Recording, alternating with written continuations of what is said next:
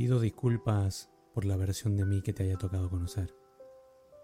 Si te causé dolor, si no cumplí tus expectativas, si moví en ti cosas que aún no habías sanado, pido perdón si te afecté de manera negativa.